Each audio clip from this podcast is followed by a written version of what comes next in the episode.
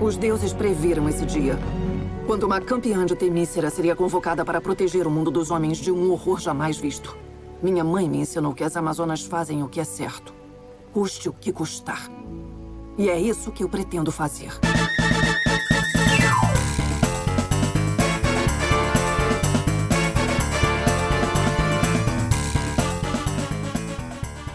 Olá, tamborzinhos! Sejam bem-vindos a mais um Tamborcast. Aqui quem fala é ela, a Pfizer. Não, esse meme já tá passado, né? Mas tudo bem, é sempre bom estar aqui com vocês. Aqui quem fala é a co-host deste incrível podcast, eu mesma, Sarcástica Heroína. E aí, como é que vocês estão? Espero que estejam vacinados, hidratados e protegidos. Então, antes de você apertar o play, eu quero lembrar que hoje, não, não é mais um dia de dominação mundial meu. Poderia ser, poderia ser. Mas eu decidi dividir esse momento com outras pessoas. Porém, Lucas, ele tá aqui porque não tem jeito, né? Então, é, amigo, então é isso para vocês aí que estão é, querendo se inscrever para namorar o Lucas. Lembre-se que as inscrições seguem abertas, ok? Basta deixar seus dados eu, eu no não direct. esperava esse plot twist, não. eu não esperava. Shyamalan, é você? Esse é o plot twist. Esse, esse é a devolutiva do dia que você virou para mim no meio do cast e me perguntou, Vitória, como está o seu coração? A vingança é um prato que se come frio, já dizia A pergunta persiste. né? Chaves. Eu já disse que meu coração está Opa! batendo lubrificado. Já lhe disse como é que tá. Então é isso, meus amigos. Aqui comigo ele, o host deste programa, Lucas Ursão. Diga aí como é que você tá, meu bem. Fala, Fora galerinha. solteiro, né? Solteiro, solteiro é, é um estado de espírito. Fala, galerinha. tamo aí, tamo de volta. E é isso, um episódio muito especial hoje. Eu não vou falar o tema ainda, embora provavelmente você já sabe que tá ouvindo, né? Porque tá no título. Mas vamos lá, vamos lá. Quem que tá com a gente aqui hoje, Vic, pra comentar sobre este tema misterioso? O certo era apenas mulheres nesse cast, porque se vamos falar do melhor lugar do mundo, que é uma ilha onde só tem mulheres, Concordo. Lucas, ele tá aqui porque realmente ele é o dono do programa. Porque é, é sobre hierarquia. Eu ainda não consegui destruir essa hierarquia, mas abaixo o patriarcado, meus amigos. E para fazer parte deste cast de Happy Birthday to You, né? Feliz aniversário. É claro que uma Amazona ela tem que convidar outra Amazona. Por quê? Porque a dominação mundial ela começa assim. Então aqui comigo está essa mulher incrível. Vocês não estão vendo ela, mas ela está belíssima. Ela é belíssima. tranquilamente, bota uma armadura dela, tá pronta, não tem problema. Porque, olha, vou falar pra vocês. Então aqui A comigo. armadura é essa que ela deve ter, inclusive. Exatamente. Olha aí, olha aí. Será? Vamos lá. Outro plot twist. Será que nossa convidada tem a armadura no armário? Será que de noite Hum. ela dá um girinho e salva pessoas por aí? Mas eu vou deixar ela se apresentar. Queremos revelar tudo? Será? Sim. então, Amazonas, se apresente. Lilian, seja bem-vinda ao Tamborcast. Ah, muito obrigada. Obrigada pelo convite, Vitória, Lucas. Muito feliz de estar aqui com vocês para bater esse papo. E, bom, meu nome é Lilian Tavares, eu sou é, historiadora, colecionadora de itens da Mulher Maravilha. Tenho uma página no Instagram, arroba Colecionismo Maravilha, onde eu compartilho fotos da minha coleção, informações sobre a nossa querida princesa Amazona. E com certeza hoje temos muito para falar, principalmente com relação à data, né? Celebrando os 80 anos da heroína, uma história aí de altos e baixos, mas muita coisa boa, tanto do que já rolou e do que virá com certeza. Então, o papo aí é bastante promissor. A gente tá muito feliz em ter você aqui conosco. Antes de dar Muito continuidade a este lindo episódio de Happy Birthday to You para outra Libriana do rolê, porque sim, primeiro sou eu, depois é ela. Praticamente algumas semanas depois, eu acho isso assim sensacional, a nossa ligação, a nossa conexão. Temos que lembrar que o que, Lucas? Além de sermos tambor filmes em todas as redes sociais, onde é que a gente tá, onde é que a gente habita, ao lado de quem? Conte pra gente. É isso, somos Tambor Filmes no Instagram, Tambor Filmes no Twitter, Tambot Games na Twitch. E eu acho que é só isso, né? Tem o TikTok também e o Kawaii, que é Tambor Filmes. E também fazemos parte do Podcasters Unidos, uma rede de podcasts undergrounds que tem qualidade de conteúdo acima de tudo, mas também preza por qualidade de áudio e entretenimento. A iniciativa Podcasters Unidos foi criada com a ideia de divulgar podcasts menos conhecidos, aqueles que, apesar de undergrounds, têm muita qualidade tanto em entretenimento quanto em opinião. Por aqui você tem a chance de conhecer novas vozes que movimentam essa rede. Então entre lá no nosso Instagram, o arroba Podcasters Unidos, é só escolher e dar o play. Antes de começar também, eu queria deixar um recadinho, fazer um jabá meu que eu participei lá do podcast Esculachos Cacofônicos, comentando sobre Round 6. Então o link tá aí no nosso site, ou você pode procurar lá também no Podcast dos Unidos que você vai achar os Esculachos Cacofônicos e esse episódio. Roda a vinheta, editor, batatinha frita. um, dois, três. Tá começando o Tamborcast. No, God! No, God, please, no! No!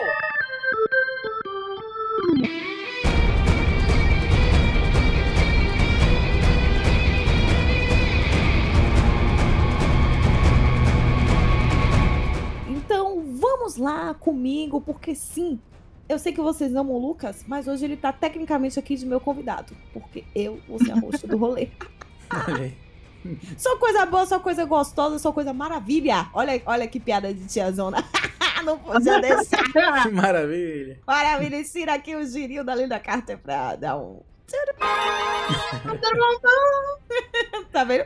Eu adoro que as pessoas aqui envolvidas já fazem a sonoplastia para que nosso editor não precise se preocupar. Não, não precisa. Já adianta o trabalho facilitar bastante. o trabalho dele, né? Afinal de contas. tá errado, amiga. Facilitar ou não, né? Dele, Facilitar né? ou não, né? Vai dar mais trabalho para ele tirar, né? Mas enfim. Reparação histórica, reparação histórica. Ele é o Steve Trevor do rolê. Ele caiu na ilha, entendeu? E aí tá dando trabalho pra gente. Aí a gente vai mudar o rolê aqui agora. Reparação histórica. A gente tem que dar trabalho pra esse, pra esse macho. Trabalhe, trabalhe, homem. carregue, carregue. Mas antes... Imaginando as pessoas Foi. ouvindo isso. Elas imaginando a situação. Imaginando o quê? Tu carregando? o quê? Não, acho que elas imaginam tu com chicote me batendo e. Isso Caralho. pode caminhar pra vertentes, enfim. Vamos, vamos foi de zero a 100 muito rápido, foi de Mulher Maravilha pra Mulher Gata, te dando chicotada, né? BDSM, um sadomasoquismo, gente, na, na, na Camon, já dizia a Rihanna, né? Sticks and stones, break, break my bones. É. You know that better.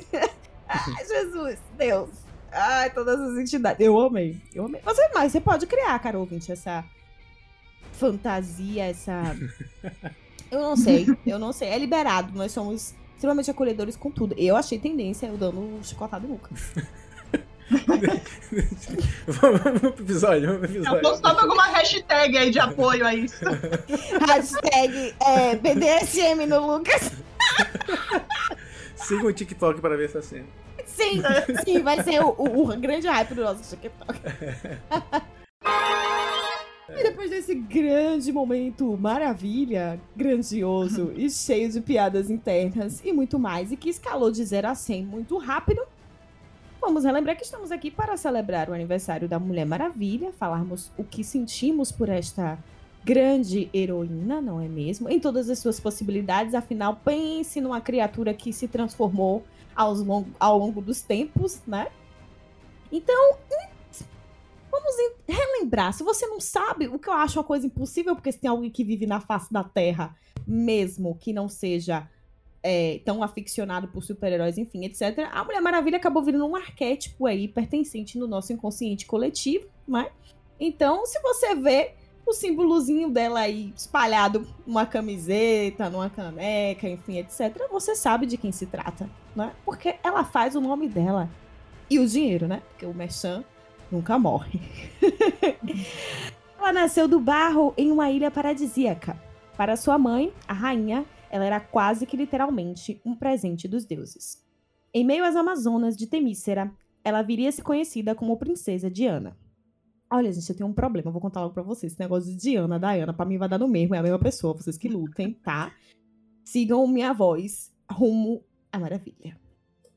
Mas no, além do seu, ela ficaria conhecida como Mulher Maravilha.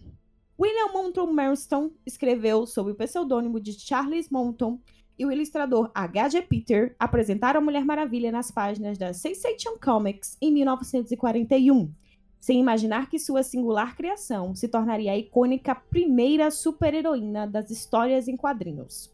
Um amálgama de fantasia, patriotismo norte-americano. Isso aqui a gente vai fazer uma problematização depois. Mito ancestral, ficção científica e até alguns toques não tão sutis de libertinagem num traje estrelado.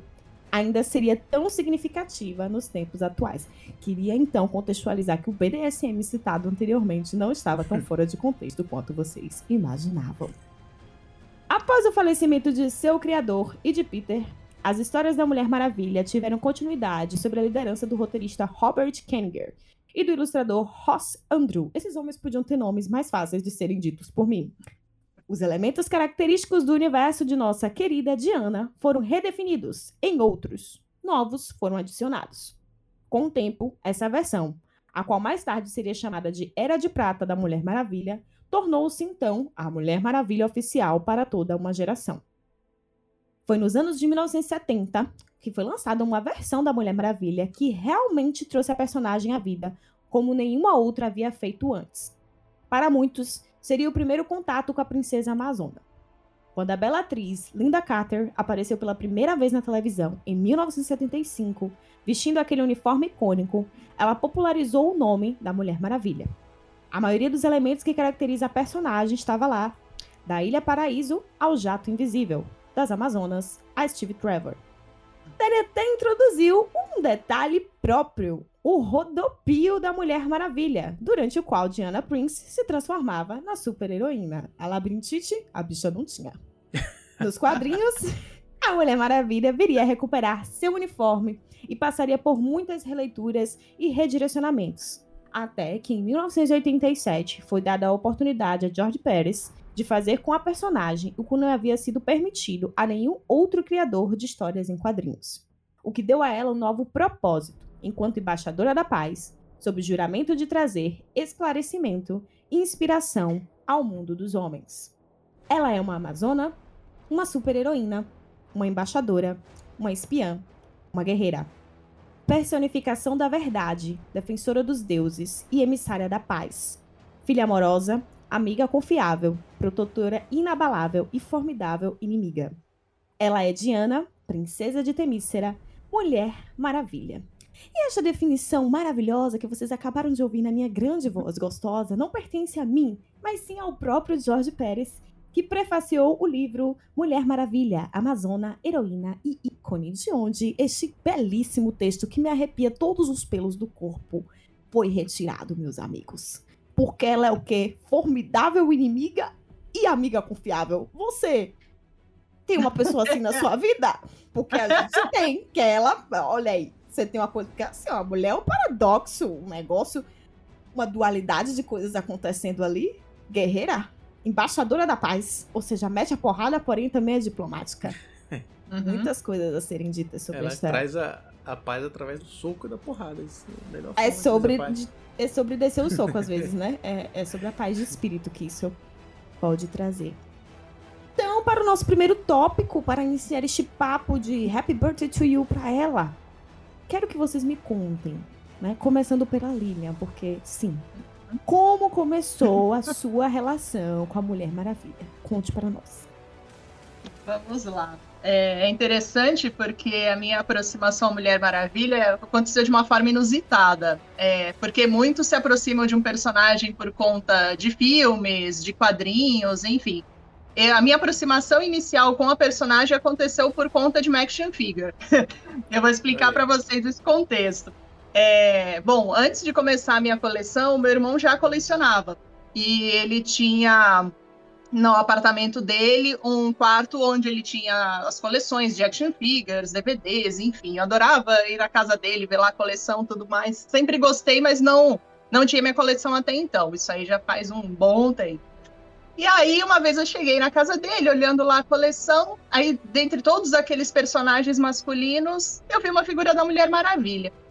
E ali eu falei, nossa, que legal, né? Já, assim, já conhecia a personagem, já tinha ouvido falar, vi um pouco da série quando passava no canal da Warner nos anos 90, enfim. Então, assim, mas era uma coisa, assim, só de conhecer muito por cima, né?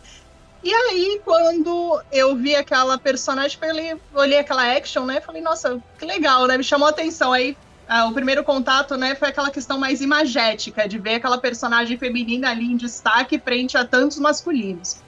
Bom, e foi engraçado porque um tempo depois, em um Dia das Crianças, nós nos presenteamos. E aí eu comprei para ele uma figura do Coringa, inspirada na versão do Heath Ledger, e ele me deu essa figura da Mulher Maravilha que eu curti. E foi muito emblemático porque se tornou a primeira. E aí, com aquela figura ali e tal, falei, bom, agora vou começar a conhecer um pouco mais a, persona é, a personagem, buscar as histórias, ter outras figuras, enfim.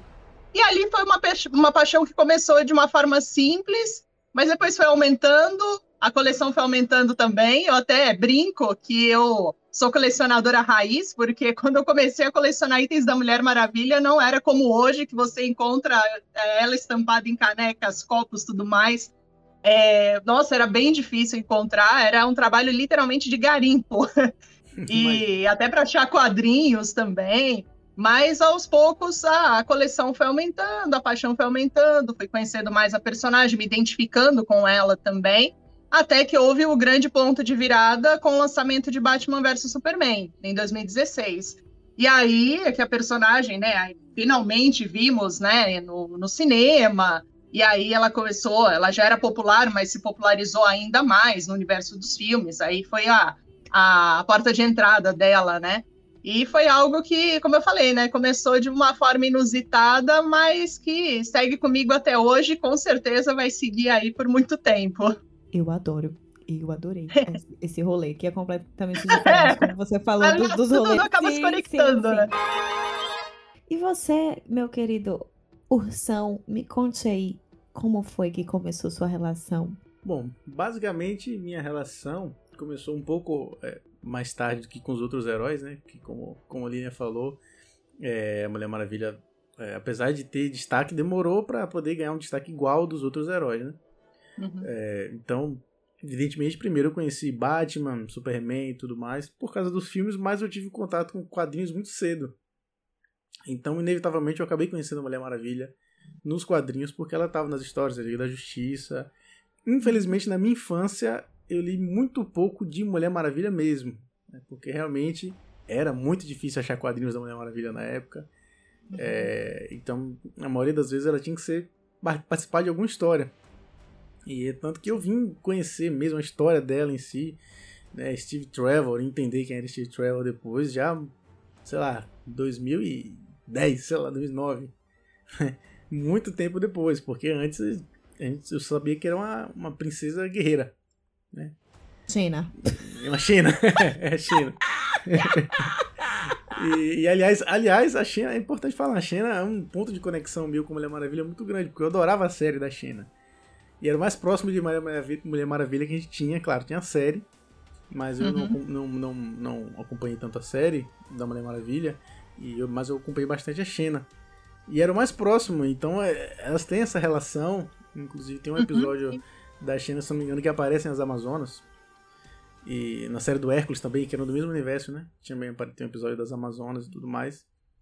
E isso tudo me fazia, como eu gostava muito da Xena, quando encontrava a Mulher Maravilha nos quadrinhos e tal, nos desenhos, eu assistia muito, eu gostava muito de, de ver a Mulher Maravilha. E começou assim, começou muito por causa dos desenhos também, do desenho da Liga da Justiça, que passava nesse BT antigamente, o Liga da Justiça Sem Limites.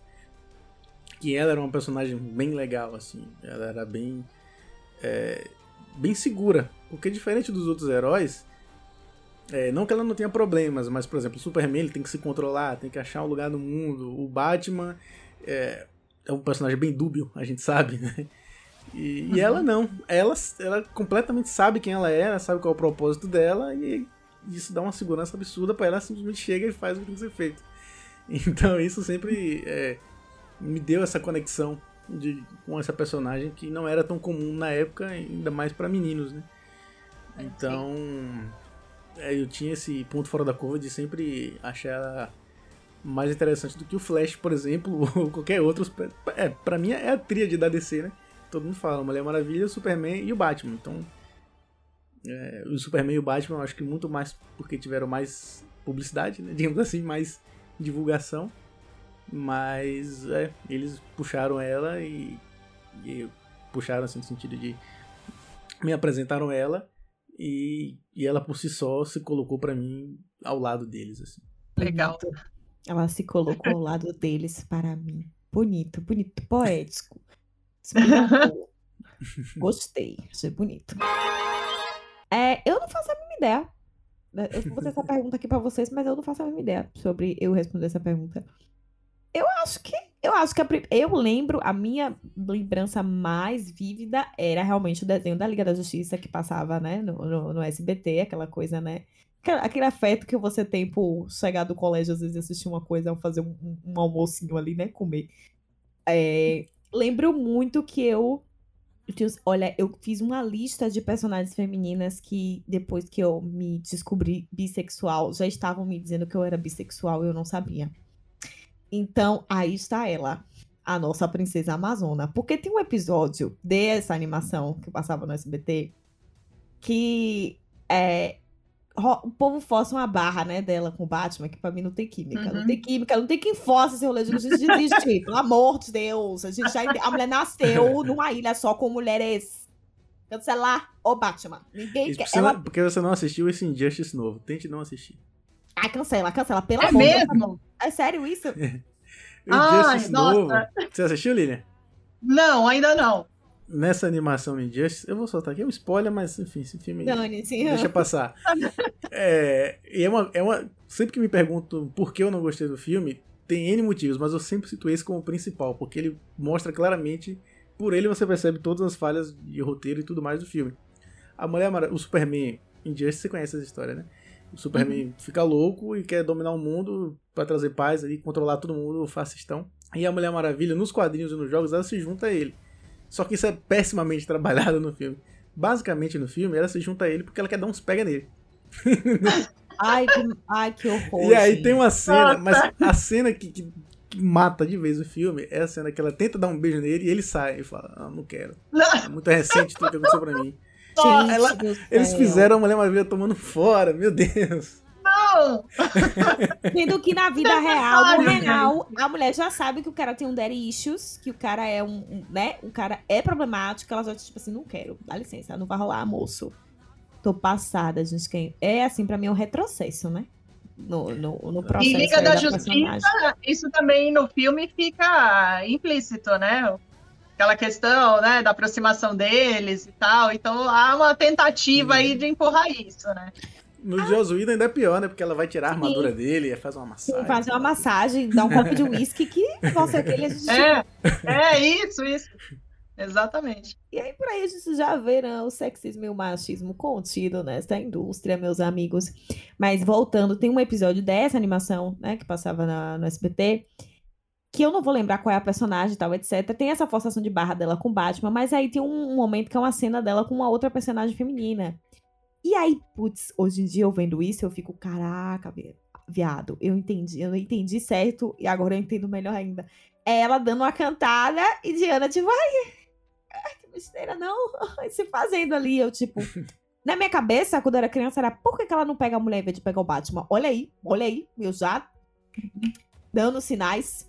Então, assim, acho que tem uma coisa dela despertar a bissexualidade alheia, né? Então, assim, a minha, pelo menos, É o gatinho. China, Buffy, é, Mulher Maravilha, é, e várias outras aí que depois eu fui catando, fui dizendo, gente, era sobre isso, e eu achando que era sobre outra coisa. Tudo bem, né? Tudo faz sentido agora. Tudo faz sentido agora, uma grande clarificação em minha mente. Então, minha primeira lembrança dela é essa. Aí depois, eu fui na faculdade, né, me interessando. Todas as minhas amigas eram geeks, nerds, porém, marvetes. Nada contra meus amigos. Nada contra. Uhum. Mas eu não, não- Eu tenho meus limites. E aí eu acabava me aproximando bem mais, né, da, da tríade mesmo, né? Do Batman, do Superman e da Mulher Maravilha. O Batman já tô de saco cheio completamente, meus amigos. Ninguém aguenta mais esse homem. Mas Robert Pattinson, a gente te ama. Não fica assim, amigo. Não fica Não, assim. opa. Exceções, exceções. Toma banho, Esse toma banho, toma banho, lava o cabelo, tá? Toma banho, lava o cabelo. Fica em paz. Eu gosto do Ben Affleck também. Eu também gosto do Ben Affleck, injustiçado. Sim, Isso aí, sim. eu quero falar sobre isso aqui, injustiçado, mas voltando.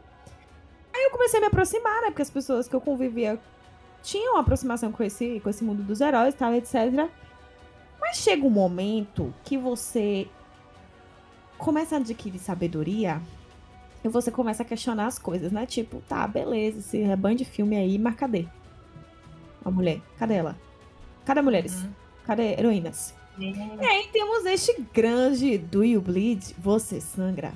Nós temos esse grande momento icônico cinematográfico em nossa vida, não é mesmo? De Batman vs Superman. E a maior entrada de todos os tempos. Nossa, nem fala. Que foi aquilo, né?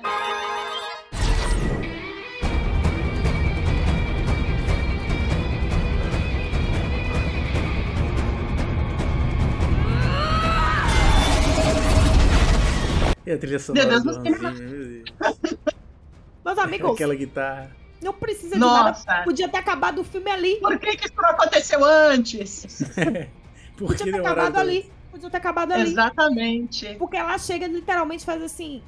Cheguei, viu, pra quê? Pra arrumar a bagunça dos bonitinhos que não sabe fazer as coisas direito, eu tenho que vir ajeitar, né? Aí tem E assim, que ela tá- chega, ela chega É. sozinha, né? Porque Sim. tem aquela brincadeira entre os dois, né? Mas ela tá com você, com mas você? eu achei que eu tava contigo. Não, não tô dois. Eu tô aqui Não, pra resolver a questão. Né? É incrível. Exatamente. E aí temos a estreia.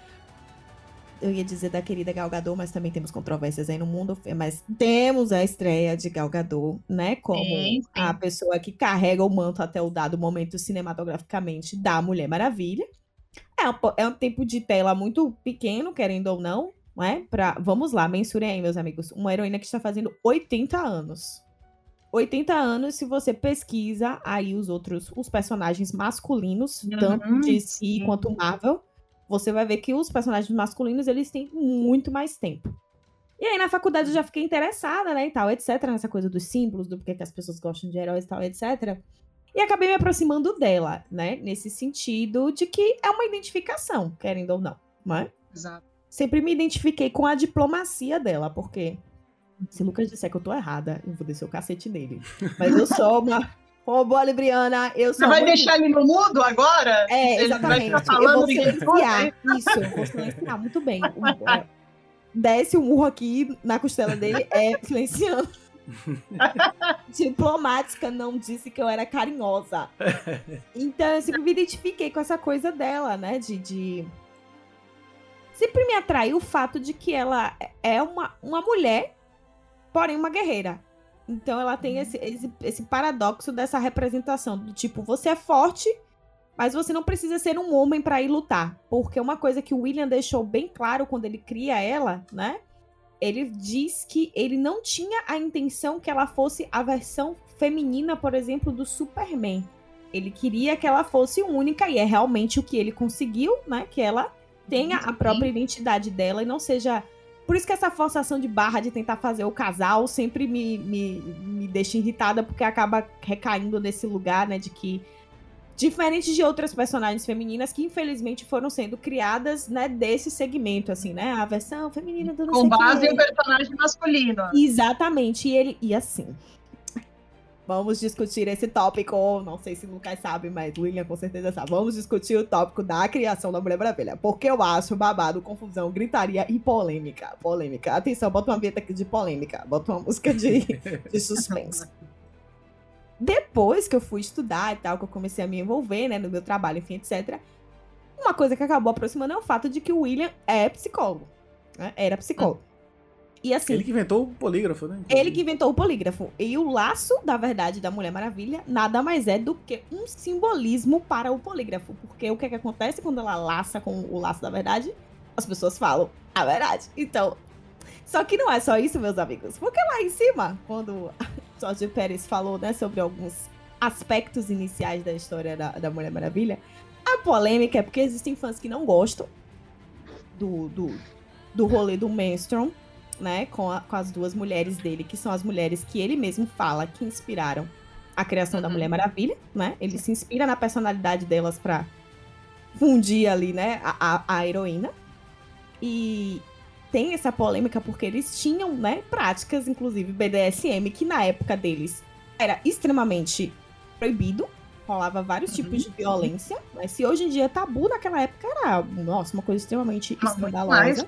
Isso. Então, as, os quadrinhos iniciais, né, é, escritos pelo, pelo William, que a gente falou no início, tem muito esses traços dela amarrando, né? A, os, os, inimigos. A questão da obediência, né?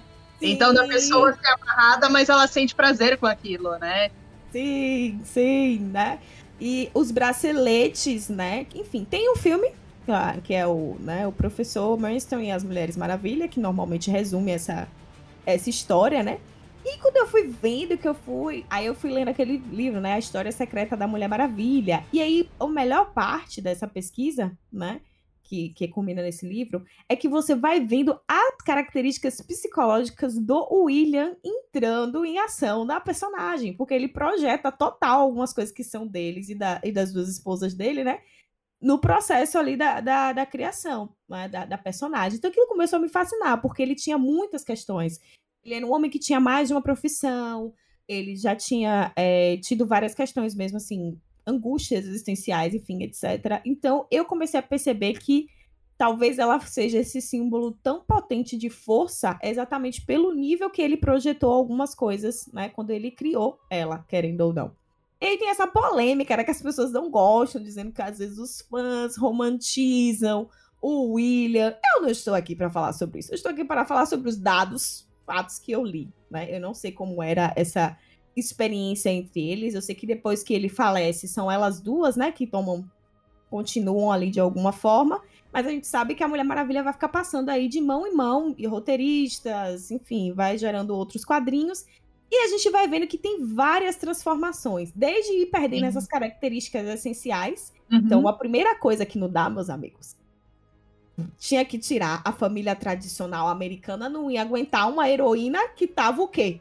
amarrando o povo por prazer. Não, vamos tirar isso aqui. Vamos fazer a asepsia dela, né? Então a gente tem os momentos em que ela sofre essas perdas, né, de, de características, né, essenciais e algumas críticas sociais, algumas coisas que ele fazia que, que no início era uma forma que eles não queriam que ele publicasse, inclusive, né? Ele não que não saísse por causa do teor das coisas que ele colocava ali. Eu adoro essa história. Eu acho fascinante que a bicha, ela já nasce da polêmica, do poder, da confusão e da gritaria. Não tinha como não ser isso, entendeu? Eu gosto, é, eu gosto da polêmica. Tem ali de toda a história do Marston e como isso é retratado também ali na, nas histórias. Até tem um livro interessante, estou lendo, que é Mulher Maravilha e a Psicologia, deixa eu até confirmar aqui, é a Psicologia da Mulher Maravilha. Maravilha, sim. É, e é legal porque tem uma parte logo no início que fala dessa questão do laço, porque inicialmente ele não era é, o laço da verdade, mas ele era um laço para, no caso, fazer com que a pessoa obedecesse. Quem fosse laçado tinha que obedecer a Mulher Maravilha. Então, por consequência, se ela pedisse para a pessoa falar a verdade, ela tinha que falar, né? E nas histórias nós percebemos muito isso também nas primeiras histórias, como eu falei antes a pessoa é amarrada, então há uma resistência, mas ao mesmo tempo, não, mas eu tenho que fazer, eu tenho que obedecer. E parece que é algo que, por mais que a pessoa esteja relutando, mas ela, ela aceita e ok, entendeu? Então, sim. É, tem, essa, tem essas questões. E quando você fala da criação né, da Mulher Maravilha, é, que a ideia do Marston não era criar mais um personagem que vencesse só pela força física, mas pela inteligência emocional né? E nós vemos um, muito isso na Mulher Maravilha, tanto que é, quando ele tem essa, essa ideia, né, a, a, esposa dele, Elizabeth Holloway, diz, né, então que seja uma mulher, né? Sim. Então, no meio de tant, tantos homens, então trazer uma, uma personagem com uma ideia diferente, né, que seja forte fisicamente, mas que seja muito mais do que isso. E eu acho que, para mim, esse é um dos aspectos que me aproximam bastante a a personagem. Então, literalmente a, as bandeiras que ela carrega, sabe? Os valores que ela, que ela traz consigo, que vai muito além. Se ela tiver que usar a força física, ela usa, mas ela vai usar todos é, outros recursos e, e, a força física, claro, isso depende de é, versão para versão, né? Sim. Mas, de uma forma geral, é, essas são as características, né? E eu acho isso muito, muito bacana. E até você falou, aproveitando, né, de fases polêmicas, eu até comentei lá no início, né, que é uma história de altos e baixos, e é interessante, porque no final ali da década de 60, é, as histórias passam a ser roteirizadas pelo Denis O'Neill, e é bem, é bem polêmico, porque ele tira os poderes da Mulher Maravilha, ela passa a ser dona de boutique e treinada por um, por um homem e um mestre em artes marciais. E assim, eu não sei se vocês chegaram a ler essa história. Eu gosto bastante de um material, fazendo um jabá aqui sem ganhar, viu? Mas eu, eu, eu, no caso, indico muito esse material, que é a Antologia da Mulher Maravilha, lançado pela Panini. E assim, tem várias histórias de origem, e uma delas é essa do Denis O'Neill. E quando você lê a história, eu quando li assim, eu falei, nossa, é... bom, não é nenhum spoiler, já, já comentei, né? Mas é, é, engraçado porque ela abre mão dos poderes por causa do Steve Trevor. Então, assim, ela deixa, ela vai deixar o Temicira, a mãe, vai abrir mão dos poderes e é, tem um momento, um dos quadros assim é, é dramático que você lê assim, ela falando, né? Ah, eu tô abrindo mão da minha família, tudo mais, mas o Steve Trevor precisa de mim. Você fala, senhora, a senhora vai abandonar a sua vida toda para ajudar o Steve Trevor? né? Então, assim, é, tanto que é, aí é interessante, né, aproveitar o gancho é, dessa questão como a importância da Mulher Maravilha transcende os quadrinhos, né? Porque na época, ali foi na, no início da década de 60, foi lançada a revista Mrs. Magazine, é uma das fundadoras, a Gloria Steinem, uma revista feminista, né? E na primeira, na capa da primeira revista é, está a Mulher Maravilha. Ela coloca a Mulher Maravilha para presidente, é uma capa muito emblemática. E, e, é interessante porque ela critica essa versão da, da Mulher Maravilha, porque como assim, né? Uma das poucas heroínas dos quadrinhos, aí vão lá, tiram os poderes dela, colocam ela como uma dona de boutique sendo treinada por um homem, como assim? Então é, é muito interessante também essa história, né? Que há esse movimento para que os poderes dela sejam restaurados, o que acontece não muito tempo depois, né?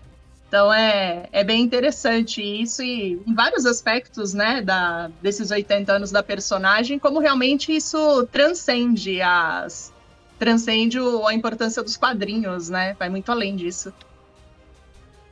É, Vicky falou que é, ela não sabia exatamente o momento que a Mulher Maravilha né, surgiu para ela e tal. E eu tava pensando justamente isso, nesse ponto de que a Mulher Maravilha, para, para muito além dos quadrinhos da DC, ela sempre foi um símbolo muito grande, né? De, de, de feminismo e dessas coisas. Ela sempre foi um símbolo é, muito maior do que. Eu acho que nenhum personagem tem uma simbologia tão grande para fora dos quadrinhos como a Mulher Maravilha tem. Eu não, uhum. eu não, acho que nenhum. Tipo, todo mundo conhece o símbolo do Superman, todo mundo vê o símbolo do Superman. Até sabe que significa esperança e tal. Mas não é um símbolo de uma. De uma, sabe? De uma grandeza que represente de fato algo concreto na vida das pessoas. Como Sim. a Mulher Maravilha funciona pro feminismo e tudo mais. Uhum. E eu conheço muitas mulheres, né? Inclusive da minha família, que não conhecem nada sobre ela, não sabem da Princesa Guerreira. Mas sabem que ela é uma princesa extremamente foda, uma guerreira e uma mulher forte que ela representa. Então não precisa Sim. nem você conhecer a Mulher Maravilha, conhecer, entre aspas, né, dos quadrinhos, uhum. pra você sim, saber quem ela é. Uhum. É verdade. É bem, é bem interessante isso, né? E ainda mais hoje, com essa questão das personagens femininas. Então, assim, a Mulher Maravilha, ela é muito emblemática também nos quadrinhos, porque abre caminho para que outras personagens femininas sejam criadas. E isso nos filmes também, porque se nós formos pensar é, com relação ao filme da Mulher Maravilha, ele é um divisor de águas para o protagonismo feminino, tanto nas séries quanto nos filmes também.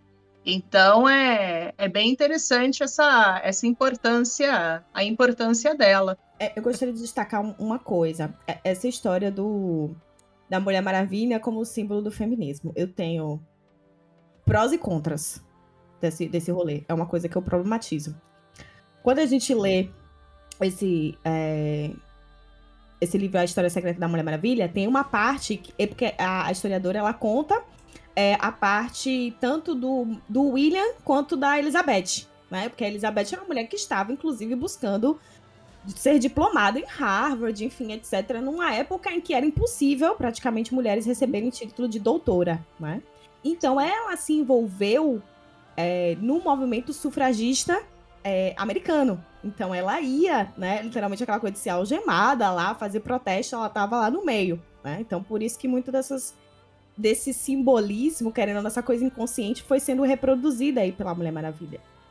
É, inclusive tem um, um autor baiano, salve, eu acho que é assim fala o nome dele, mas aí Lucas pode botar na descrição para vocês, que ele tem um livro, daqui a pouco eu abro e lembro o nome aqui para vocês, que conta que foi ele, a pesquisa de, de doutorado dele foi de mestrado, acabou se tornando o livro. E ele vai falando muito sobre isso, como esse processo histórico dela ter sido colocada como símbolo feminista, né? E aí eu faço a crítica no sentido de que, bom, ela pode até ser um símbolo, né, disso, dessa representação mas ela é um símbolo de uma representação de um recorte. E aí, Sim. como ela vem como essa representação daquilo que, que foi aquilo que eu falei, a gente vai discutir depois, o patriotismo americano, que era uma coisa que no início eu não entendia muito, assim, quando eu não lia e tal, e etc. É, essa coisa dos super-heróis e o fato da gente consumir super-heróis que vem dessa cultura, né, e carregam esse patriotismo. Então, às vezes, tem algumas coisas, algumas características ali, algumas questões assim, que eu acho interessante a gente pensar que são propagandas, né? De, são formas de propagar os seus ideais. Tipo, muito evidente, por exemplo, um, para, um paralelo aqui: Capitão América. Foi uhum, criado uhum, assim. Né? Agora, isso é uma crítica no sentido da gente refletir. Não tô falando que tá errado, não. Até porque existem inúmeros quadrinhos onde, enfim, super-heróis surravam Hitler, enfim, etc. Os quadrinhos ele tem eles têm os marcos históricos, né, de momentos, né? Por exemplo, então o pinguim sendo um simbolismo para a Guerra Fria, por exemplo, né? Tá ali para para jogar, que são coisas que às vezes você não vai vendo, é, mas estão sendo o tempo todo reproduzidas nos quadrinhos. Isso foi isso que me fez me interessar pelo movimento de quadrinhos, porque ele reproduz padrões, ele traz projeções, ele traz coisas que vão sendo é, introjetadas por nós de alguma forma. E aí é que vem uma coisa nerd, otário, homofóbico, pau no cu, saia deste cast. Se você olhe, porque eu e Lucas discutimos, né, sobre o filho do Clark Kent ter nessa nova edição se assumido bissexual e como foi, sabe? Uma coisa não anula a outra. Então a gente pode ter uma Mulher Maravilha, a nossa Mulher Maravilha que o William criou, mas a gente tem a Era Flor agora. Uma coisa não anula Sim. a outra né? Então, assim, a importância de ter múltiplas possibilidades de representação, né? E das pessoas se sentirem conectadas e poderem se identificar com, com os heróis e com as heroínas. Então, essa coisa do movimento feminista, eu tenho essa crítica no sentido da gente tomar o cuidado, né, para ela não ser levada a esse símbolo no sentido muito de como às vezes as pessoas distorcem o próprio movimento feminista e que ela, querendo ou não, ela é um recorte privilegiado de um recorte de privilégios desse movimento. Né?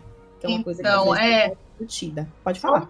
Eu acho, acho bem legal o que você falou pelo seguinte, a questão de representatividade, né? E aí falando dos quadrinhos, falei dos filmes também agora há pouco, e é legal porque a Mulher Maravilha, ela tem a é, sua importância, como uma personagem feminina, com destaque, com protagonismo? Tem. Mas não é a única. Então, assim, não adianta. É assim, é muito importante, óbvio. Eu falei que o filme de 2017 ele foi um divisor de águas para que outras, outras produções com protagonismo feminino fossem produzidas. Mas é, é interessante porque nós tivemos Capitã Marvel, enfim, mas é, mas não é a única. Então, isso que é, é interessante, é ter é, mulheres diversas, que é uma coisa que eu costumo falar. Nós, mulheres, somos diversas, então por que que nas telonas ou nos quadrinhos tem que ser só um tipo de mulher com um tipo de personalidade? Não. É necessário que tenham mulheres diversas com personalidades diversas. Então, não resumir a representatividade. Ah, temos a Mulher Maravilha. Ah, tudo bem, temos a Capitã Marvel, legal. Duas mulheres brancas. Ok mas temos outras, e as mulheres negras, e assim vai. Então, é, é importante ampliar esse, esse olhar também, né? Então, nós estamos vendo essa, esse movimento, e também bem representadas, né? Isso também é interessante. Não é só ter a personagem lá, vide. Há um tempo atrás tivemos Electra, tivemos Mulher Gato, que não podemos negar que existiram, né? Existiram, mas assim, mal representadas.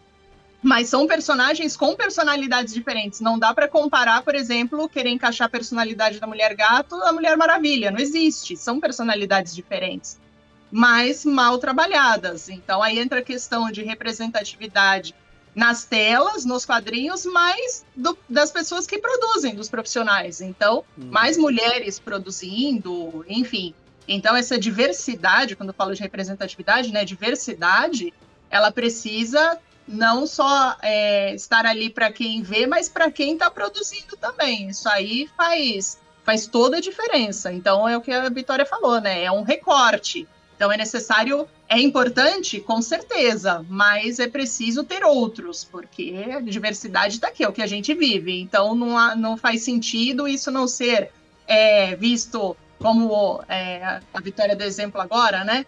É, então não faz sentido isso não ser visto nas telonas, nos quadrinhos. É preciso. Isso vai, vai muito além de ser, ah, é bacana, é bonito. Não, é, tem, tem muita importância isso, principalmente para crianças, para jovens conseguirem se ver, né?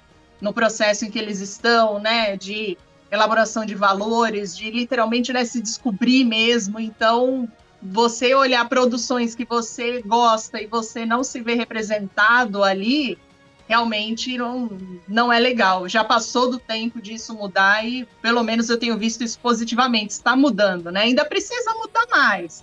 Mas está no processo, as coisas também são, são processos, nada muda assim da, da noite para o dia, né? Sim, uhum. que foi tudo. E também foi o que a gente estava destacando da, do, do, processo, por exemplo, de colocar para fazer par romântico, né? Às vezes a heroína só é representada se ela for o par romântico do herói. E isso tem, tem mudado a curtinhos prazos, assim, em passos, porém tem acontecido, né? E claro é. que a existência dela abre a possibilidade, por exemplo, para por exemplo, a Marvel ir lá e dizer, não, então vamos trazer fulaninha de tal aqui também, né? Fazer. Só que é uma coisa que eu sempre bato muito na tecla aqui no Tamborcast, que é essa coisa que você trouxe de quem está por detrás da uhum. direção, da construção Sim. desse personagem, né? Porque se você não tem lugar ali para construir aquilo, você tem que buscar quem sabe para conseguir construir uma história mais mais próxima, mais verídica que traga uhum. uma representação muito mais fiel ali, né? Então assim, é óbvio que um homem como Josh Whedon ia filmar a bunda da Gal Gadot né? uhum. e me uhum. botar aquela palhaçada dela fazendo massagem no ele... Porque ele ia fazer o filme da Mulher Maravilha, né?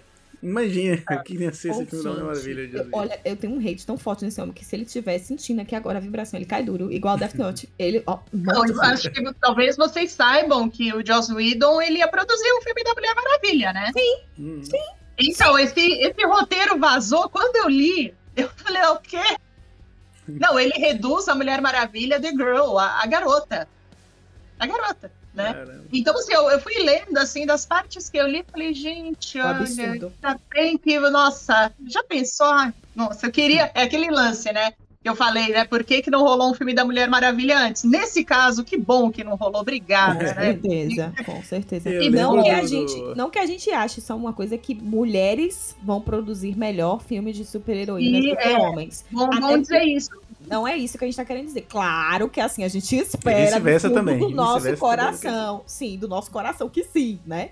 Mas, por exemplo, ela foi criada por um homem, né? Então, assim, é um símbolo que é, foi criada por, por um homem. Claro que eu entendo que ele, pelo estudo dele, principalmente a busca dele nesse processo de criar o polígrafo, ele tinha muitas curiosidades, né, em relação a as características humanas, né? Em algumas coisas que ele queria ali investigar, é óbvio que isso botou o background para ele construir algumas coisas da personagem, né?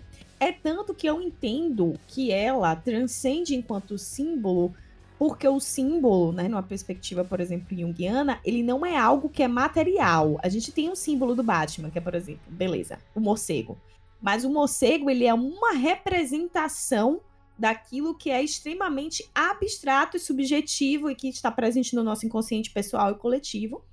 Então uhum. ela é uma, ela pode estar materializada na Amazônia, né? Mas o que ela representa é muito o que a gente estava falando aqui antes, né? Então é, é, é, a, é, a, guerreira, é a amiga, né? É a filha, né? É, eu gosto muito dessa da, da criação da origem que a mãe cria ela do barro, né? Que a Hipólita faz ela do barro, porque eu acho essa, essa coisa bonita dela ter desejado, né? Ter é, e como e ela dar vida àquilo, pedir a, aos deuses, né? Então assim eu acho horrível quando alguém tira esse lugar dela, porque ela é uma deusa abençoada pelos deuses, pelas deusas, né? Características ali que foram dadas a ela. Então eu acho isso bonito. Então ela transcende nesse sentido. Acho que é por isso que o Lucas estava falando, né? Sobre a questão de, tipo, mulheres da minha família que não sabem no contexto que a gente está discutindo aqui, mas sentem, né? Porque o símbolo, Jung ele vai dizer, o símbolo você captura ele aí através disso. É claro que você tenta materializar ele, mas ele é muito maior do que isso. Né? Uhum. Então, é isso que que eu acho é, interessante. Antes de retomar, só queria dizer que o nome do livro que eu estava citando do nosso querido autor brasileiro Salvio Queiroz Lima é Mulher Maravilha para Presidente. História, feminismos e mitologias nas histórias em quadrinhos. É muito bom, está disponível na Amazon, por favor, comprem. Pode falar, quem ia falar pode argumentar alguma coisa ou não iam. Lucas ia falar. Lucas ia falar alguma coisa. Não, eu ia falar. Eu ia falar uma coisa, mas é porque a gente vai voltar ao assunto, mas só pra citar. Pode voltar. Aquela Sim. série do. Não sei se vocês viram o piloto vazado de uma série que tentaram fazer da Mulher Maravilha. Meu Deus do céu! Que é terrível. É. Que ela é uma empresária, uhum. né? Que vende bonecos da Mulher Maravilha. Diana Temissira. Não, é nossa, terrível, é, terrível, olha, terrível. aquilo ali também, quando eu assisti, eu falei, gente, mais uma produção, que bom que não foi pra frente, porque, nossa, Ali pega a mitologia da Mulher Maravilha e joga de lado, assim. e, nossa, é, é lamentável, é lamentável. E fora que, assim, né, tem uma cena que é, que é muito emblemática, Lucas, acho que você vai lembrar, quando ela tá interrogando um cara no hospital, que ele tá lá, né, sob custódia, enfim. E aí ela não consegue a informação e ela diz algo assim: ah, eu não gosto de ouvir choro de criança, é, acho que latido de cachorro e barulho de um braço quebrando. Aí só a, a câmera vai para o corredor e só ouve o cara gritando. Ou seja, ela torturou o cara, ela quebrou o braço do cara. Que isso? que é isso? Nossa! É, e assim, né? Também aquilo da, da questão da, da personagem, Adriane Palik. É, não tinha muito o que fazer com aquele roteiro. É que eu acho assim, falta ela também, faltou carisma. Porque para interpretar a Mulher Maravilha, é, as pessoas têm questões com a, com a Gal Gadot, enfim, mas eu acho que ali ela tem muito carisma, que é o que a Linda Carter também tinha, né? Então, é precisa disso. E ali, a Adriane Palik, tudo bem, como eu falei, nada ajudava, mas também não, não tinha aquela é. identificação de você olhar, putz, que legal, acho que ia, sabe? Não, não né? Não. É. Então, assim, até a Vitória falou isso no início, né? Quantos filmes foram lançados do Batman, do Superman, animações, quanta coisa até nós vermos a Mulher Maravilha. Então, assim, eu também fico pensando, demorou? Demorou demais. Mas talvez tenha sido até um contexto melhor para isso, porque imagina essas produções como roteiro do Joss Whedon virar um filme, ou essas, é, esse piloto virar uma série mesmo. Eu, falar, não. Eu vou ter então, dificuldade de desapegar. Eu gosto da Gal Gadot. Eu vou ter né? dificuldade de desapegar dela. Assim, de quando terminar, né? Porque a trilogia da, da Perry Jenkins, já, pelo que entendemos, já vai, vai ser finalizada. Eu achei muito rápido em relação a todos os outros processos que a gente teve aí, porque a DC é fudida, falo mesmo, entendeu?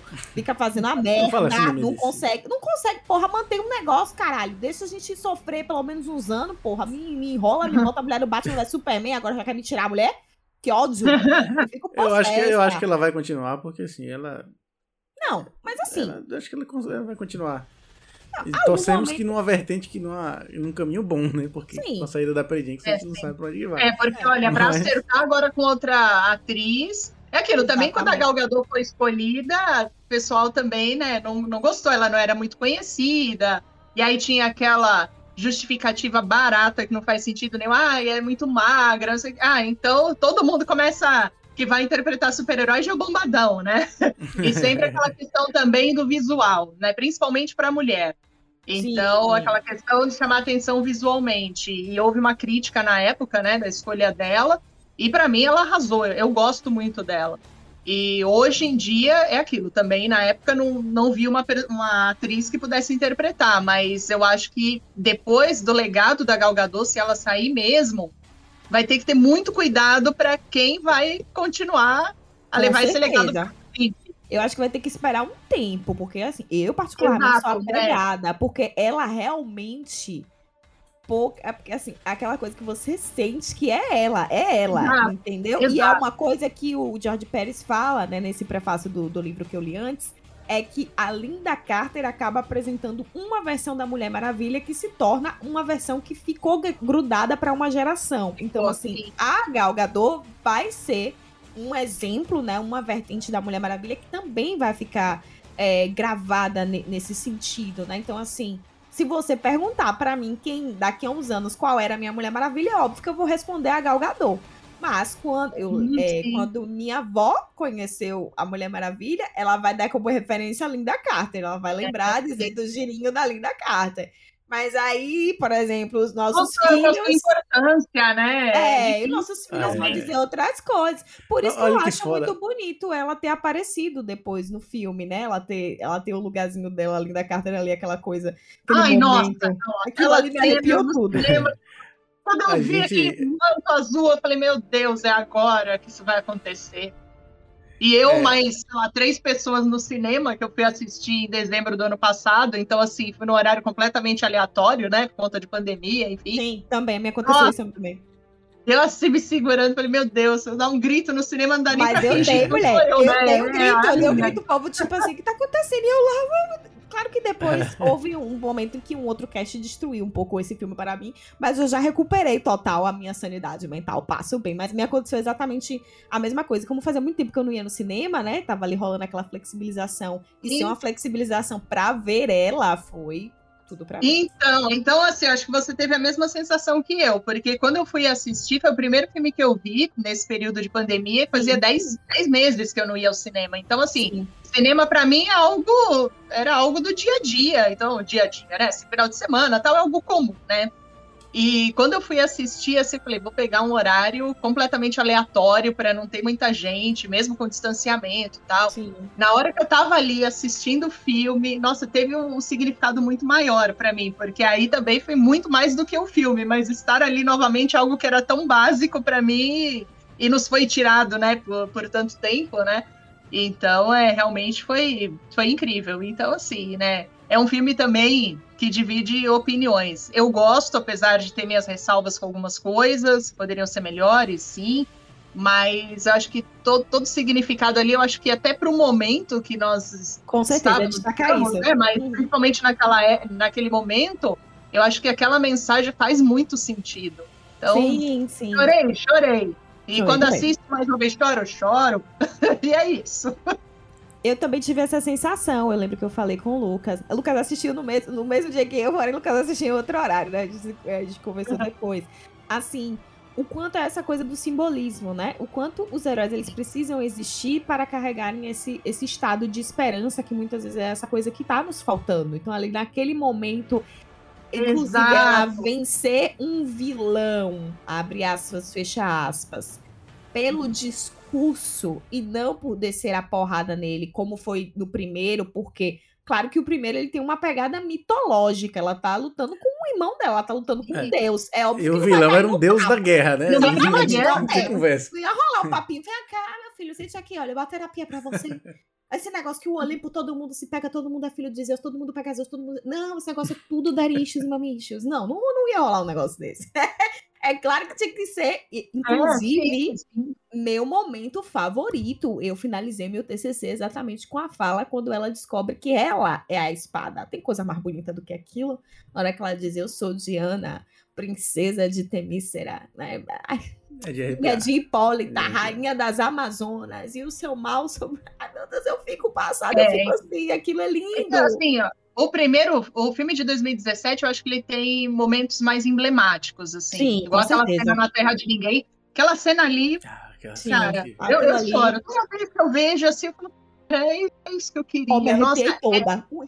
E aquilo, aquilo é Mulher Maravilha, assim, no, no total, né? Porque, e assim, todo o contexto antes, que ela vê o sofrimento ali de uma mãe com uma criança, E o Steve Trevor, ah, a gente não pode fazer nada. Não, peraí, eu posso fazer. Dá licença. Né? Então, assim, ela assume isso para ela, ela sabe que pode fazer e vai fazer. Cara, isso é lindo. Isso é lindo.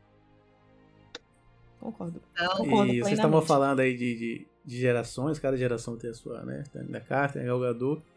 E olha que foda a gente pensar que a, série da Yara Flu foi cancelada, mas Uhum. nada nada a gente pode ver um filme dela, uma série de repente. Imagine para as meninas do Brasil que se verem uma Mulher É. Maravilha brasileira, com foda que vai ser isso.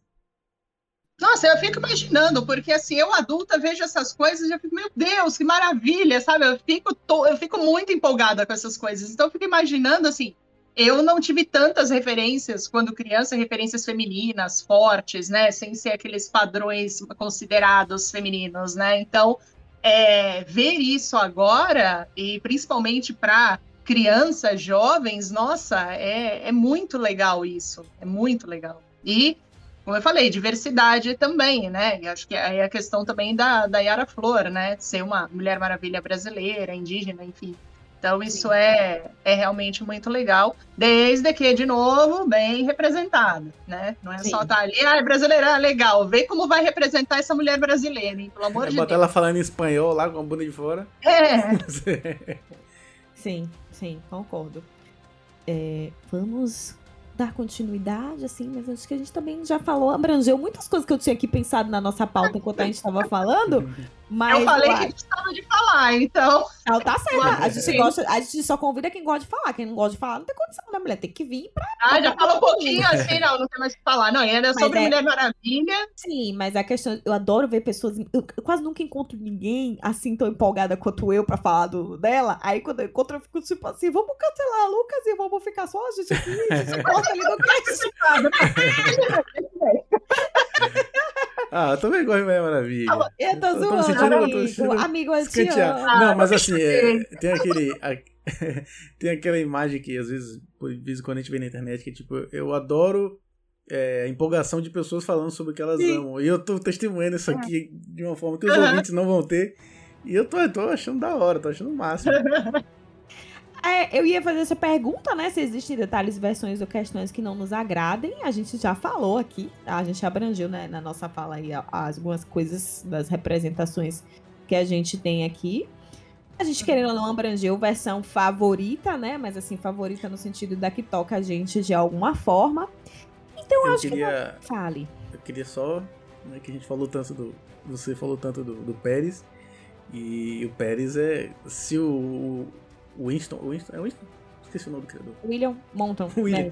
Madison. William, Madison, se é. o William, se o William é, é, o, Madison. é, o, é o, o pai biológico, o Pérez é o pai que criou, né? É o pai É. criação. É verdade. Porque o Pérez, ele realmente ele vai e, e ele faz uma coisa que eu gosto muito. Que eu Ele esqueci faz de o comentar resgate, quando- né? O resgate, e ele vai mais a fundo, né? Uhum. Nessa questão mitológica. E eu esqueci de comentar quando eu falei é, sobre minha relação com a Mulher Maravilha. Mas eu sou fa- completamente fascinado por mitologia, por essa coisa de deuses e tudo mais. E ela tem isso, né?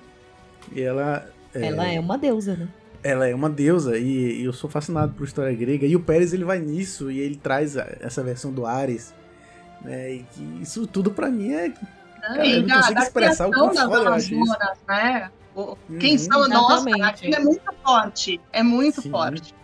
Quando você lê assim a primeira, a, a primeira história, né? Então, que contextualiza, você olha e fala, nossa, é, é bem emblemático. Muito bom. Até aproveitando, tem uma outra história, que é uma história fechada, mas que eu gosto demais. Não sei se vocês leram, mas recomendo a leitura. É O Espírito da Verdade, que é com o roteiro mas do não- Paul Dini é, e com a arte do Alex Ross.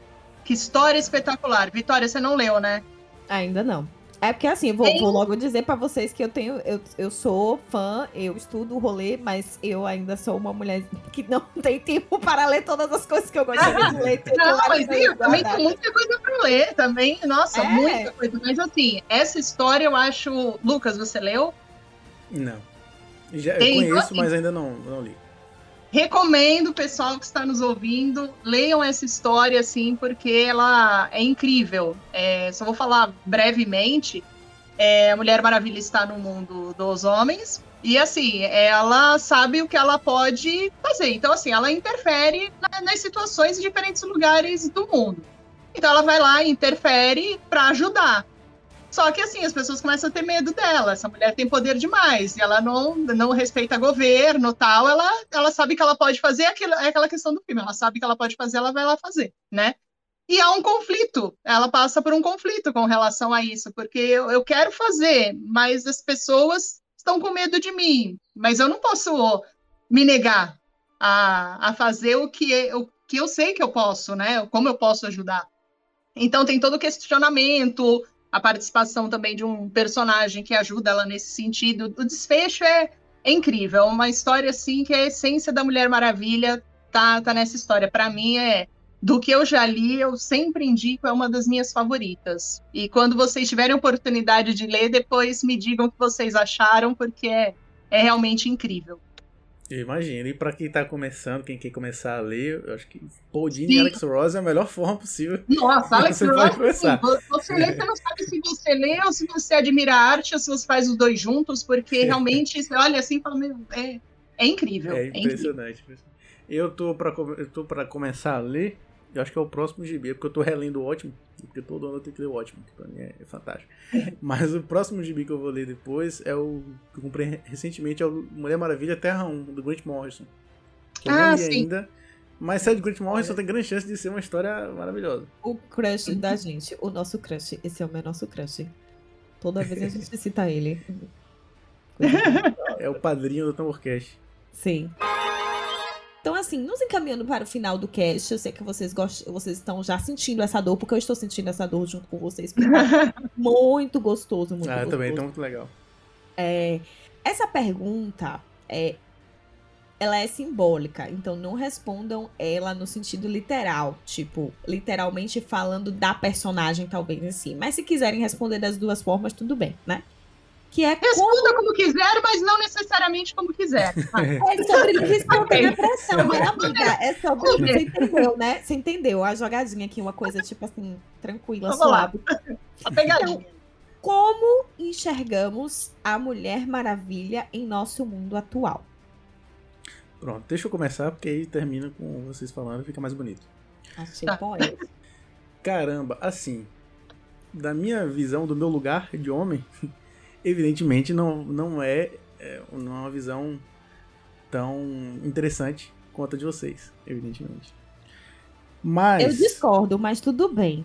Discorda? É, então. porque eu acho que é muito importante que os homens tenham referências é, consumam referências femininas para que sim. possam né, é, sim, desconstruir sim. As suas, algumas de suas questões. Então é muito importante né, que eles consumam tanto quanto eles consomem um Batman, por exemplo. Né? Que uhum. não é o uhum. caso do que acontece, mas fica aqui a reflexão para vocês. Então, discordo. A sua, a sua opinião, enquanto homem, é de outro ponto de vista. Ela tem uma certa relevância, porém a nossa com certeza é maior. Eu entendi. Porém, não, não, não entendeu, né?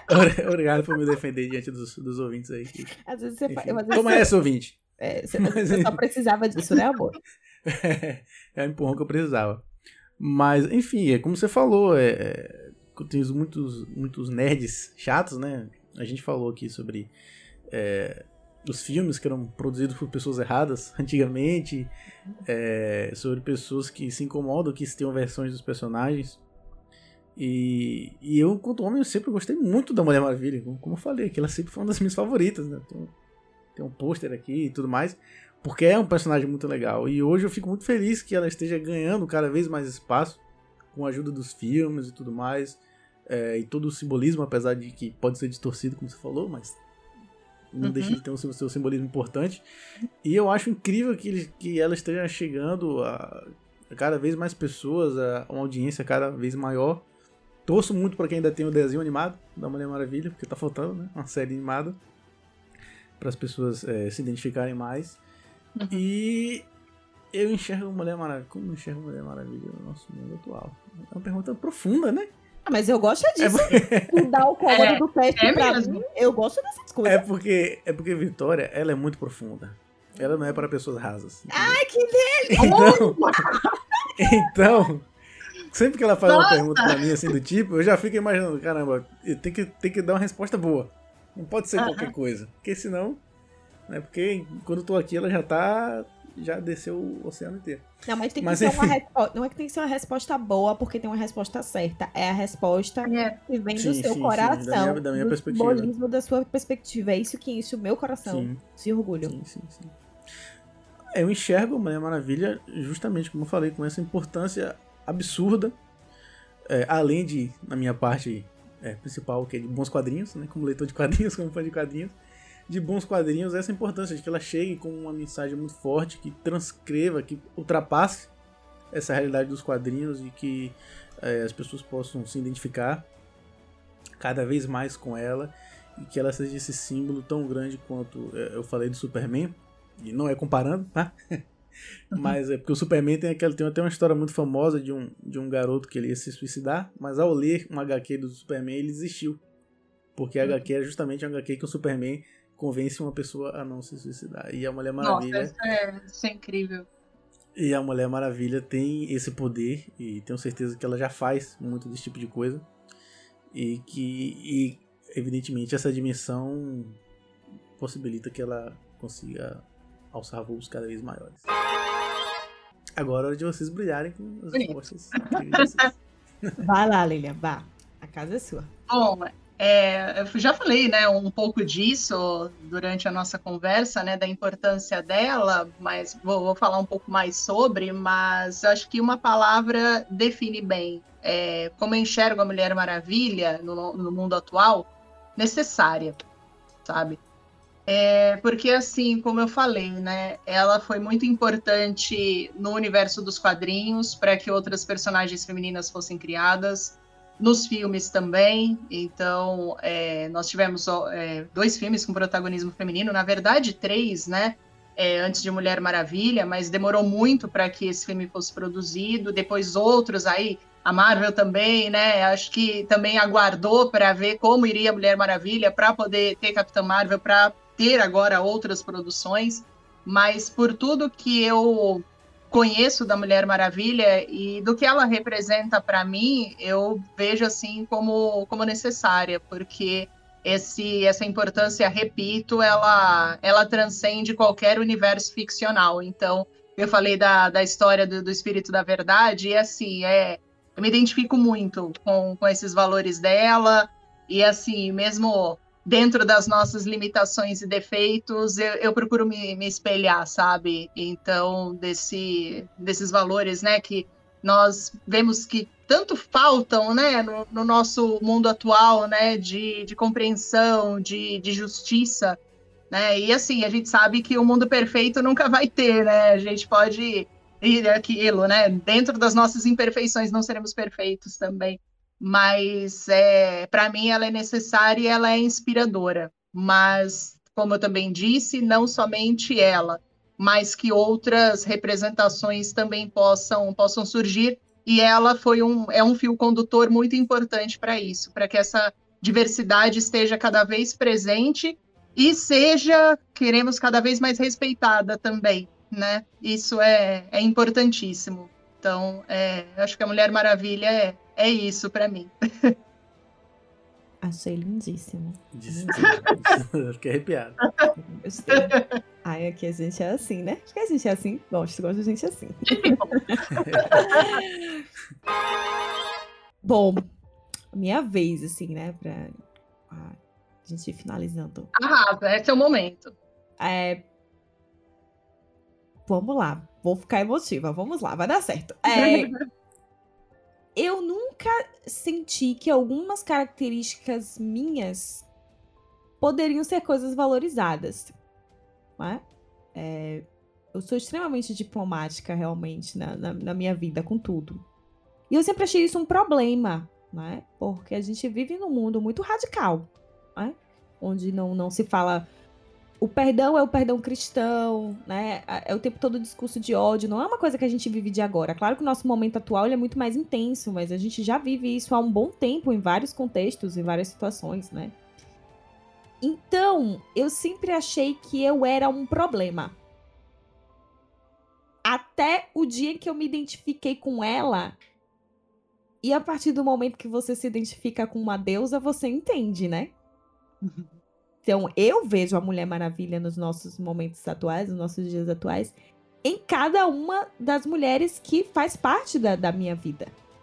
Em cada uma das pessoas que cruza ou, ou, ou de forma passageira ou longínqua a minha história.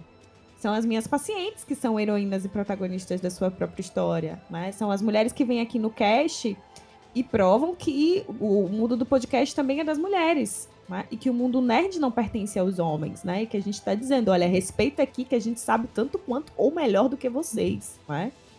Então, acho que ela me eu vejo ela como essa auxiliar do processo de entendimento de que você pode ser uma guerreira, mas uma guerreira não significa que ela é completamente imbatível, ela é humana.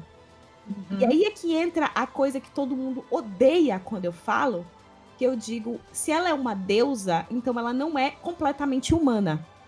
Então ela precisa de, de um elemento que dê humanidade para ela. E para mim é Steve Trevor. Porque ele que lembra ela na história de que, tipo assim, existe um mundo lá fora da bolha da, da, das, das Amazonas. Apesar das Amazonas terem criado sua bolha por uma questão ali mesmo delas terem sido uhum. é, escravizadas, né? Então tem toda uma história ali. Mas a, a força, a, a, a, coisa destemida de Diana de, de dizer eu vou lá no mundo com um ideal e eu vou defender alguma coisa, era uma coisa é. que eu achava muito estranha em mim. Do tipo, quando eu gosto de uma coisa, eu vou defender aquela coisa. Mas não é de uma forma cega, porque ela não faz isso, ela, ela pondera antes, né? Então, uhum. para mim, ela está em todas as pessoas que se identificam com ela, mas eu tô falando as mulheres, porque nesse contexto, né? A gente tá uhum. discutindo nesse recorte, então são todas as mulheres que me cercam são amazonas, né? E essa possibilidade de trazer para a consciência de que eu não sou imbatível e que eu posso ter uma parte humana. E que às vezes eu vou ter pessoas como Steve Trevor que, me, que vão me lembrar que tudo bem ser humana. Porque quando eu sou humana é que eu posso lutar por alguma coisa. Porque naquela cena emblemática onde Ares mostra para ela como seria o mundo, se ele, se ela se unisse a ele, a gente vê um mundo sem vida. A gente vê um mundo que, apesar de a gente ter guerras, enfim, etc., ia perder a humanidade. Né? Por isso que eu acho aquela fala dela lindíssima, né? Quando ela percebe que a matadora de deuses não é um objeto, mas ela mesma, né? Eu sou. E ela ali, ela toma posse, ela diz quem ela é. Eu sou Diana, princesa de Temícera, filha de Hipólita, rainha das Amazonas, né? Então, é essa coisa de você reconhecer o seu próprio poder. Eu vejo ela todas as vezes que alguém reconhece o seu poder. Aí o seu poder vai ser o que você quiser que seja. Né? Então, é por isso que todas as vezes que eu penso, poxa, eu tô tão fraquinha, eu tô tão. Não sei o quê. Vou aqui botar minha bichinha pra assistir, né? Vou botar ela lá pra ela cruzar para ela cruzar aquela trincheira com um bocado de bala, que é bonito, é. e que a gente pode traduzir para as inúmeras trincheiras que a gente é obrigado a cruzar todos os dias, diariamente. E que muita gente vai dizer: eu não posso fazer nada. E você vai ter que olhar e dizer: você não pode fazer nada, mas eu vou fazer. Né? Porque se eu não é. fizer, ninguém vai fazer. Né? Então, é ela é muito mais do que uma personagem geek, né, que, que entra aí eu gosto da história mitológica, né, do fato da gente ter Amazonas e da gente ter. Eu gosto da origem de ela é abençoada pelas deusas exatamente por causa desse valor místico, né, dessa outra coisa que é maior do que nós, mas que ao mesmo tempo é humano. Então eu vejo ela o tempo todo quando eu me encontro com coisas assim. Isso é o que sempre me fez me interessar muito mais pela DC, por exemplo, do que pela Marvel, pelo teor mitológico que eu acho que a DC carrega na, nas costas, né? Então, no, quando o Zack Snyder lançou a versão da Liga da Justiça, que existem as inúmeras câmeras lentas, pode falar mal da Zack Snyder, pode falar, pode falar, mas aqui a gente chama E a Amazônia gritando o tempo todo? E a Amazônia gritando, ah, China, uma referência à China, sim, uma referência à China. sim, sim, que a gente vê ele construir uma mitologia daqueles heróis e fazer jus a uma Liga da Justiça, com músicas que contam uma história, mantendo. Então, toda vez que ela aparece, é óbvio que vai ter um grito de uma Amazona, né? Então, assim, a, a flecha que é mandada por elas, a história. Então, assim, tem todo aquele. Ela indo lá ver qual é a história pintada na parede, porque ela é a, a mais velha, né? Ela que viveu literalmente todas as coisas. Então, quando eu vi aquilo, aquilo é extremamente inspirador, né? Que é o que o Joseph Campbell vai falar. O herói é essa parte mitológica existente em cada um de nós que só espera o um momento para ser despertado. Então, para mim, ela é essa. É essa força que todos os dias lembra para você: eu tenho que cruzar essa trincheira aqui, porque se eu não cruzar, ninguém vai cruzar por mim. né? Então, ela mata, ela mata. Ela desce a porrada, ela desce a porrada. Ela também faz discurso. Por quê? Porque a dualidade, gente. Não existe um- uma única polarização. A gente precisa confluir, né? E eu acho que ela é essa representação de vulnerabilidade, porém mística, né? Guerreira, porém sensível. né? Então, é uma mulher que foi pra guerra. É por isso que não é à toa que as pessoas às vezes é, falam do simbolismo dela ligado a Atena, né? Porque ela tem as características, porém ela também é uma Artemis, porque ela também caça, ela vai pro mundo. Então ela tá ali abençoada por várias possibilidades arquetípicas. Então, pra mim, ela é completa. É, para mim, ela é completa. Assim, no sentido não que ela é perfeita, mas ela me contempla. Então, eu vejo ela todas as vezes que eu me encontro com uma coisa assim. Então, acho que a maior força que ela me deu foi entender que não é um problema ser como eu sou. Porque, como o Lucas foi, não lembro quem foi falou, né? Ela sabe. Ela é ela. Ela não tem que ficar nesse dilema de tipo, e aí, é de mesmo? Quem sou eu, alienígena? Ou não sou alienígena? Morcego? Tá, ela, claro que ali tem questões muito boas desses personagens também. Mas ela tem uma coisa assim dela ter vindo já, tipo assim, não é que ela não não esteja disposta a aprender mais coisas, pelo contrário, tem todas as histórias, ela tá disposta, né? Mas ela é uma guardiã das culturas, não é à toa que tem versão que ela vai, né, cuidar de museus, ela tá lá guardando a história. Então, assim, é muito bonito a forma com qual isso é cultivado. E eu acho que ela me fez perceber que não tem problema você não vencer tudo no grito, na, na- sabe? Às vezes você vai ter que gritar, às vezes você vai ter que dar uma porrada simbólica, né, gente? Eu não sou violenta.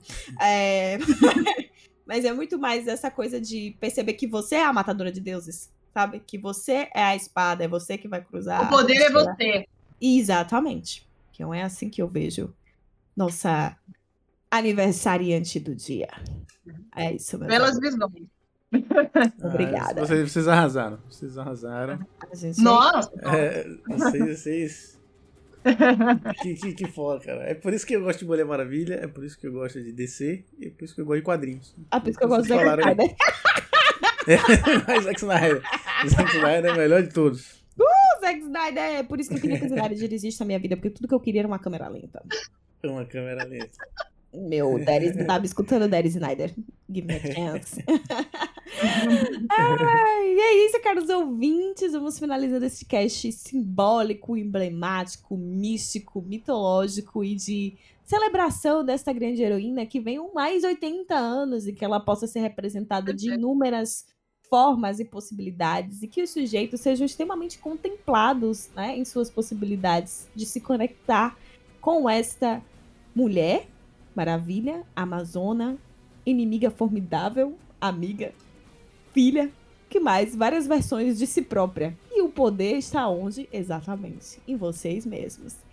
Eu sou a Vitória Letícia.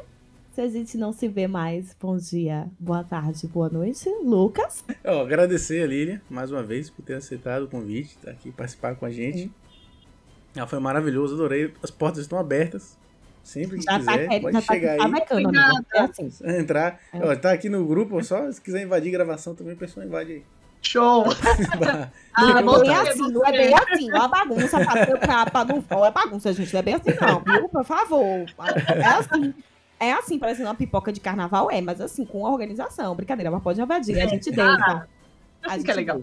Pode. Invasão é legal. Aqui, aqui, tá, gente? Na gravação aqui. Aqui, Amazonas podem. não vá na casa de ninguém. Ah, mas eu agradeço, agradeço o convite mais uma vez, foi um bate-papo muito legal. E aproveito, né? Falei no início, falo, aproveito para falar novamente. É, para quem quiser também me seguir lá no Instagram, arroba colecionismo maravilha. Tiver alguma dúvida, quiser bater um papo também, pode chamar no direct, enfim. Então, esse é um assunto que, nossa, dá para falar por muitas e muitas horas, mas aqui eu acho que nós conseguimos sintetizar aí é, um pouco da história da personagem e principalmente a importância que ela tem para nós, né? Então, é, e o quanto essa data merece ser celebrada e como, como a Vitória falou, né? 80 anos, mais 80, mais 80, enfim, e mais representações, principalmente femininas. Exatamente. Mas é isso, muito obrigada, Lilian. Volte sempre. A gente adora uma mulher bonita, inteligente e maravilhosa fazendo parte do nosso cast. A gente adora o Amazonas. No, no, no resumo da história, a gente adora Amazonas. É sobre, sobre isso. Não é mesmo, meus amigos, meus tamborzinhos, tamborzinhos? Happy birthday to you. Parabéns para você nessa data querida, querida Amazona Mulher Maravilha. Mas também fica aqui o salve para o William. né? E suas duas incríveis, maravilhosas e inspiradoras mulheres. né? Que fosse porque sem elas, William jamais teria tido a ideia, provavelmente, de criar esta grande heroína. Então, este trisal de respeito que nos deu essa grande, essa grande heroína. Também fica aí as nossas salutações, né, ao nosso querido William e as suas maravilhosas e as suas esposas maravilhas. Ah, olha aí, gosto. É isso. É isso, pessoal. Nos sigam nas redes sociais, continuem nos escutando. Até a próxima. E é isso. Um beijo, um queijo, um vinho, uma cerveja, não sei. Importante é se alcoolizar no Brasil, né? Até a próxima. Toca a vinheta de música de fundo de Amazônia gritando. Vai.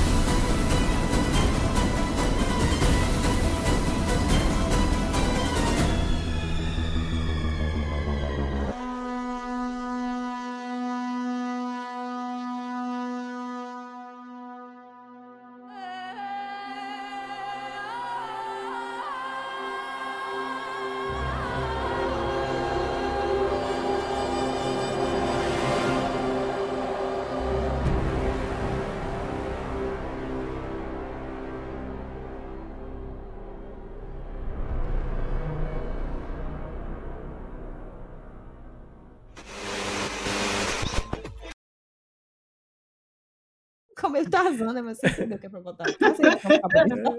Já acabou, né? Acabou a gravação. Acabou.